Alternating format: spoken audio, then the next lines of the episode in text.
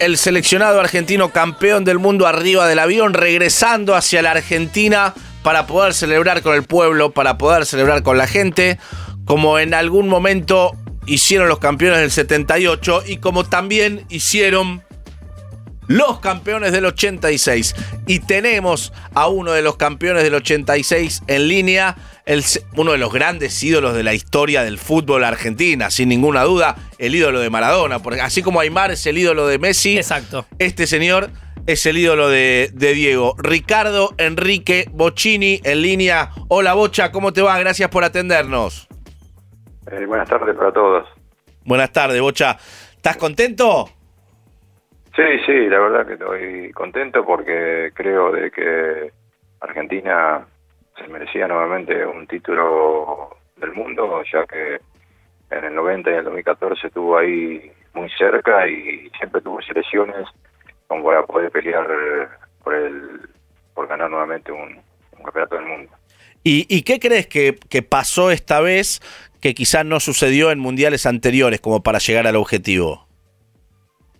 Bueno, hay muchas circunstancias que pueden pasar. A veces eh, una jugada puede cambiar un partido, un juez eh, puede también influir en un fallo para cambiar un partido. Hay muchísimas cosas que se van dando, un error de algún técnico que para mí, siempre lo dije, eh, Messi cuando estaba en su esplendor, eh, todavía mucho más que ahora por la edad, ¿no? En el 2006, eh, que no entra en ese partido con Alemania, que Claro. está en el banco y, y Argentina iba ganando 1 a 0, que siempre fue una discusión con Peckerman, que muchas veces he hablado, de que para mí Messi tenía que haber jugado por lo menos en las últimas media hora cuando iba ganando 1 a 0 y Argentina pudo haber llegado a la final hasta ganar esa Copa del Mundo, pero bueno, son cosas que van pasando, todas esas cosas que a veces se da para no ganar un campeonato del mundo.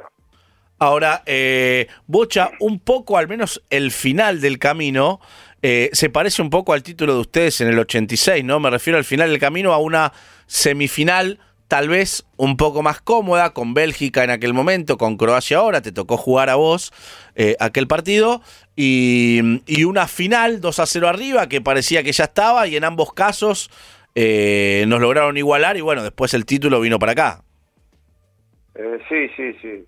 Eh, a diferencia de aquella selección que ganó todos los partidos, que empató uno solo, que salió campeón invicto, y esta, bueno, arrancó mal con Arabia, pero después se recompuso y, y pudo ganar eh, la mayoría de los partidos, bueno, y los dos empates que tuvo que definir por penales, que muchas veces pasa eso, ¿no? Que, que hay que definirlo en estos partidos por penales y Argentina lo pudo superar a Holanda y ayer a Francia, porque también eh, en un- una selección hay que contar con un gran arquero como fue Dibu Martínez, como fue en los penales y como fue en esa jugada decisiva de, de taparle el 4 a 3 al Sí. jugador francés. Bocha, estamos hablando con, con Ricardo Enrique Bocini. Bocha, vos lo conocés al Dibu de chico, ¿o no? Eh, no, no, no, el que lo conoce bien es Pepe Santoro porque fue el que lo trajo a, a Independiente, fue el que lo, lo probó ahí, que lo hizo fichar y también lo, lo acompañó a Inglaterra cuando él se fue de chico, así que él eh, es el que estuvo en contacto eh, siempre y sigue hasta ahora con, con Diego Martínez. ¿Y qué te pasó, Bocha, con, con la foto que, que vemos todos ya de, de Leo Messi por levantarla y levantando la copa? Porque parecía como nunca que, el mundo del fútbol entero, digo, exfutbolistas, dirigentes, futbolistas de otros países, todos querían que lo gane Argentina, pero principalmente Messi. ¿Te pasó lo mismo por la cabeza? ¿Tenías un, no sé si es un amor o algo distinto para que se la lleve él?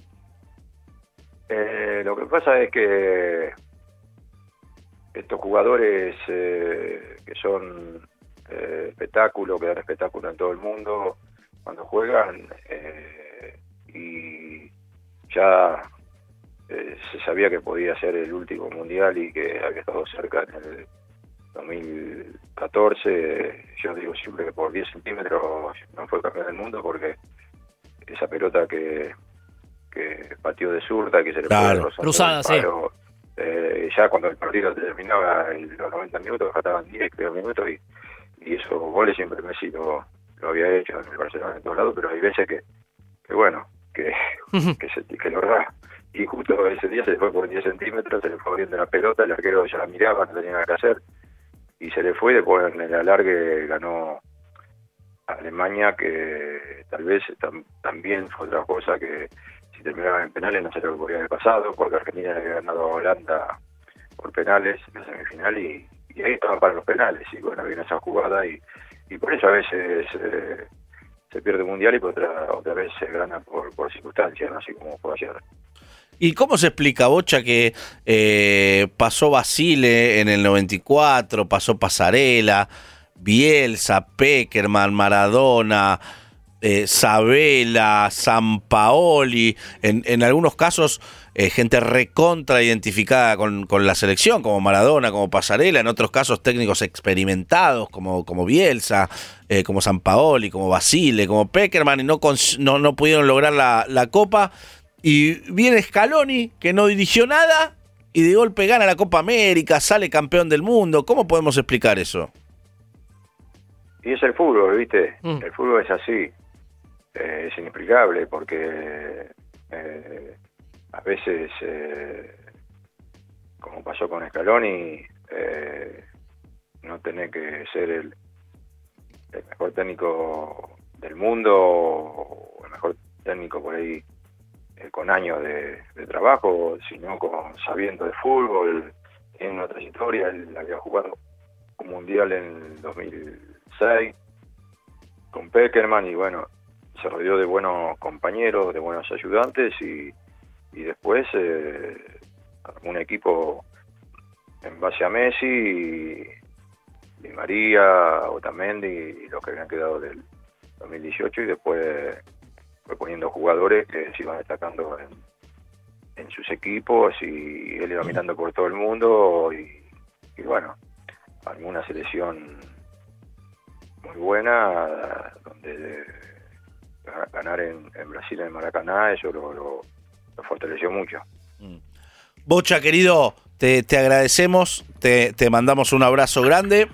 Eh, y bueno, tercera estrella, eh, hay que cambiar la camiseta, hay que agregarle una estrella.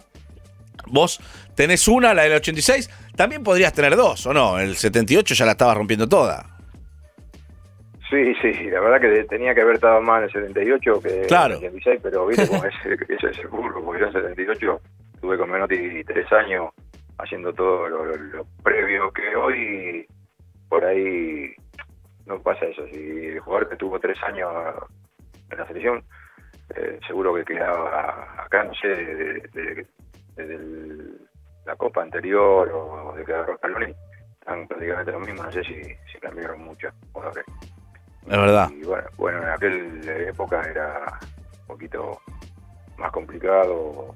Después mío por ahí había cuatro o cinco jugadores, entonces estaba, estaba muy peleada la, la participación de, Es que antes, ahora se dice, viste, como que al menos uno lo que escucha, vos desde adentro me dirás si es así o no, eh, como que es muy importante armar un grupo, armar un grupo, y, pa y para ese armado de grupo es que en muchos casos también se respeta a los que están hace dos años, tres años, cuatro años.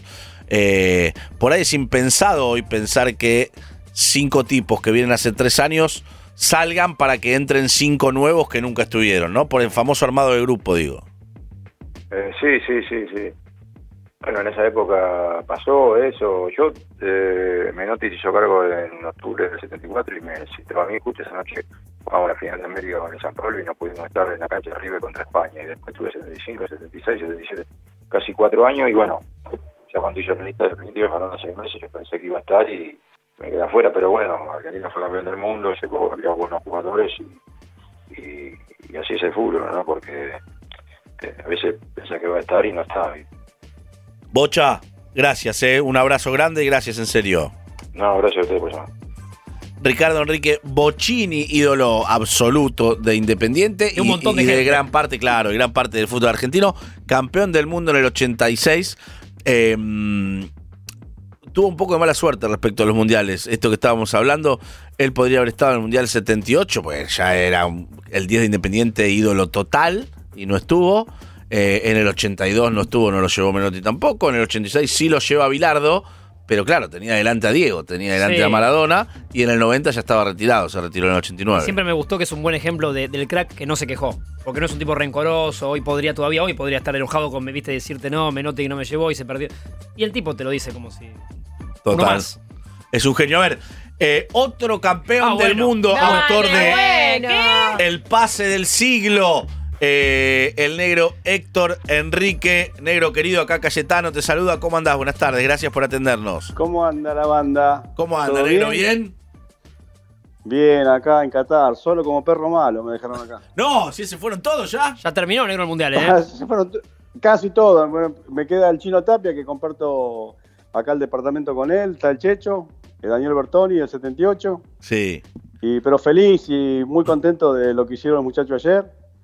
Nos representaron y nos dejaron muy bien parados, no tan solo al fútbol argentino, sino al país, que eso es lo más importante. En primer lugar, negro, me parece hermoso que tanto ustedes como los del 78 eh, puedan ir, ¿no? Que, que los inviten, que puedan ir, que tengan un lugar, que Sí. tengan un espacio, que ocupen el, el- el lugar que merecen, ¿no? Como son, son este, historia viva de- del fútbol argentino. Ahora se agregan estos 26 chicos, pero, pero ustedes pa- para siempre. Eh, no sé si pudieron hablar con ellos y, si- y si justamente les pudieron transmitir esto, ¿no? Yo escuchaba algunas declaraciones de De Paul y de algunos otros que entienden el mensaje que ustedes bajan siempre, esto de quedamos en la historia, más allá de, de- de- de- del dinero, del club donde juegues, de lo que sea, me pareció como que entendían que van a quedar para siempre, al igual que ustedes.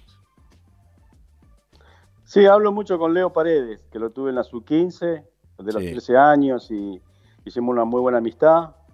Y cuando le tocó salir, le dije que no baje los brazos, que todo, todo va a cambiar, va a empezar a jugar otra vez y, y- y la va a romper. Y bueno, y ahí justo llegó mi compañero. El chino Tapia. Es un reality. Sí, sí.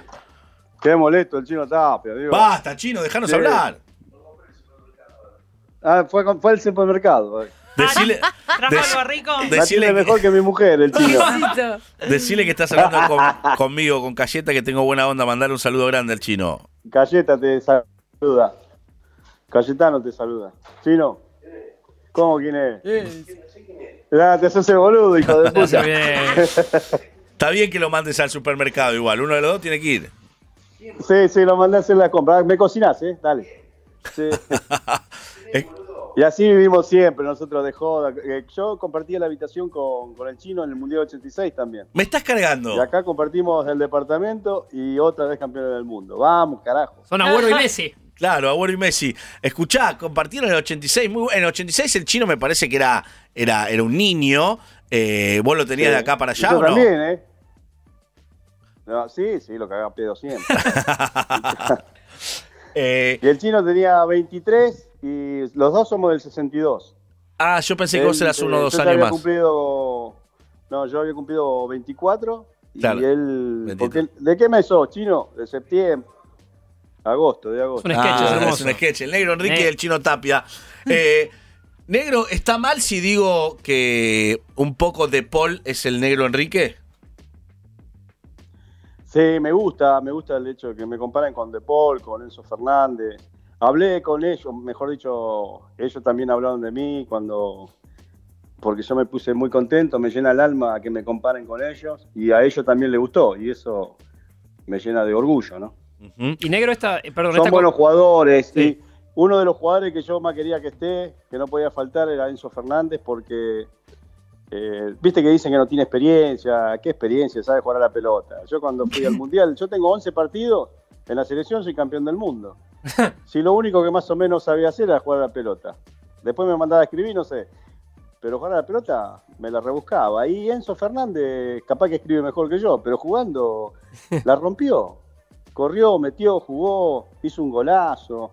No le temblaban las piernas. Son tipos que, que no podían faltar en la selección, no podían faltar en este mundial y la rompieron.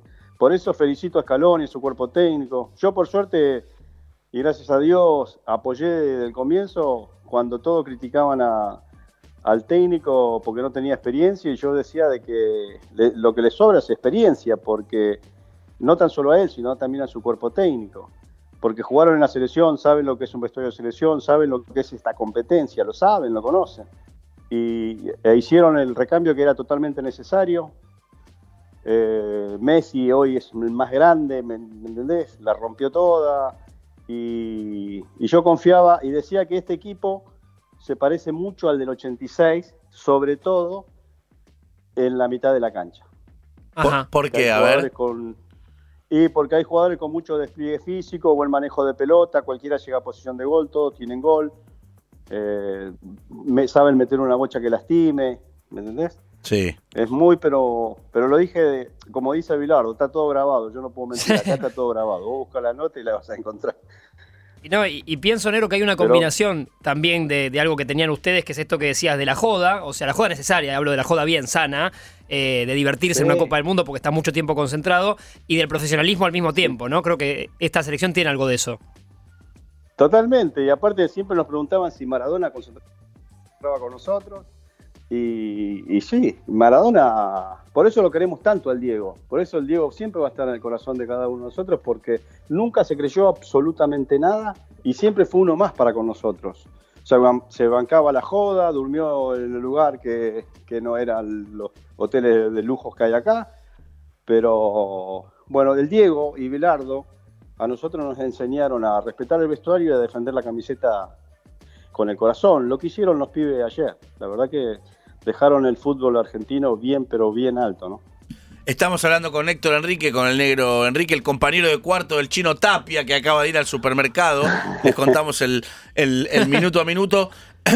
Y, negro, ¿por, por qué, ¿por qué vos crees que, que salió campeón la selección argentina? Porque la verdad es que mm, incluso si uno repasa seleccionados anteriores, no sé, en el 1 a 1 hasta pueden contar mejores jugadores, ¿no? Eh, ha estado Batistuta, ha estado Verón, ha estado este Cholo Simeón, ha estado Canigia, Ortega, ha estado decíamos. el Burrito Ortega, Tevez, eh, el Kun Agüero, digamos. Pero sin embargo, ¿qué, ¿qué es lo que vos ves acá que tal vez no sucedió en mundiales anteriores?